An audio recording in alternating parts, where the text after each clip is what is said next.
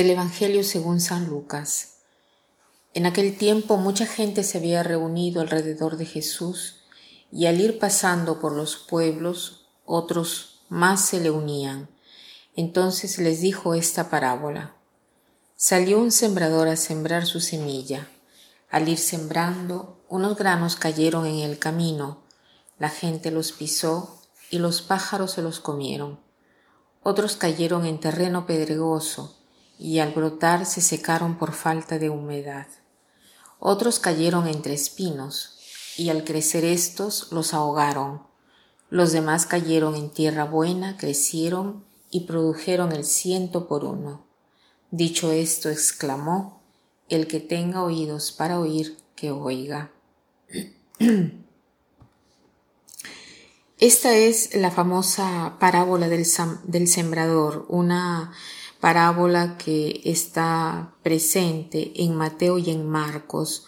Lucas, eh, de todas maneras, tiene más parábolas que los otros evangelistas. Tiene 34 parábolas, Mateo 24 y Marcos solamente 9. O sea, el lenguaje de las parábolas es muy usado en el Evangelio de Lucas. Esta es eh, una parábola bien conocida y cuando la leemos pensamos que cada uno es un terreno diverso.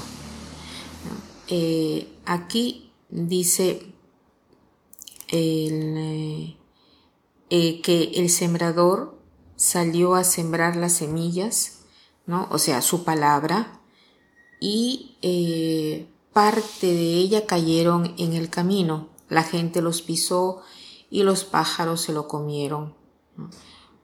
Otros cayeron en, en, tierra, en terreno pedregoso y al brotar se secaron por falta de humedad. Otros cayeron entre espinos y al crecer estos los ahogaron.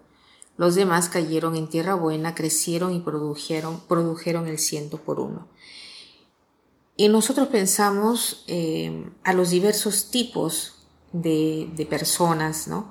Personas que, que son como, como las calles en el, sentido de que la palabra de Dios les resbala, no la entienden para nada. Personas que en cambio escuchan la palabra pero no la entienden y personas que en cambio escuchan, entienden, pero después las preocupaciones, los placeres de la vida, los quehaceres sofocan, ahogan la palabra y después quienes escuchan la palabra y la ponen en práctica. Pero no es tanto así. Cada uno de nosotros, por ciertos aspectos, es un terreno fértil, o en ciertos momentos es fértil y en otros no, o según algunas eh, palabras, ¿no? Eh, de la palabra de Dios que en sus corazones está y otras no. Entonces, tratemos de ver hoy qué tipo de terreno somos nosotros en este momento histórico de nuestra vida. Sobre todo, cuáles son las palabras que Dios, eh, que, que, están, las palabras de Dios que están eh, haciendo eh, efecto en mi vida, que están dando fruto. Y si me doy cuenta que una palabra no da fruto, me debo preguntar por qué esta palabra no logro de, ponerla en práctica. Hay palabras que son muy difíciles para nosotros, cada uno de nosotros tiene palabras que cuestan mucho ponerlas en práctica. Entonces pidamos al Señor este don de poner en práctica eh, lo que nos parece muy difícil, poniendo en consideración el esfuerzo, el esfuerzo nuestro delante del Señor que, pondremos en práctica eh, en aquella palabra si nos damos cuenta que hay palabras que son difíciles para nosotros, es ahí que debemos eh, pedir la ayuda del Señor, que donde no llegamos nosotros, llega Él.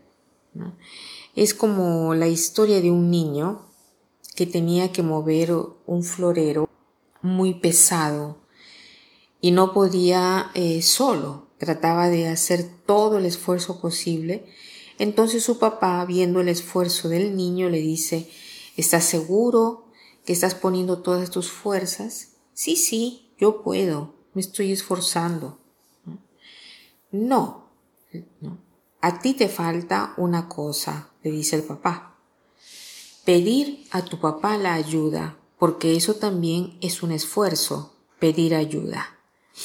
Entonces pidamos la ayuda del Señor para poder poner en práctica esa palabra que encontramos muy difícil o sabemos que nos cuesta mucho de ponerla en práctica.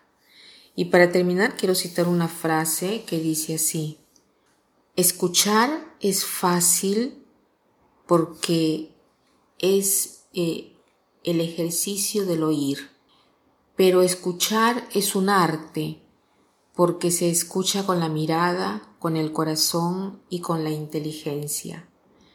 Escuchar es fácil porque es el ejercicio del oír, pero escuchar es un arte porque se escucha con la mirada, con el corazón y con la inteligencia. Que pasen un buen día.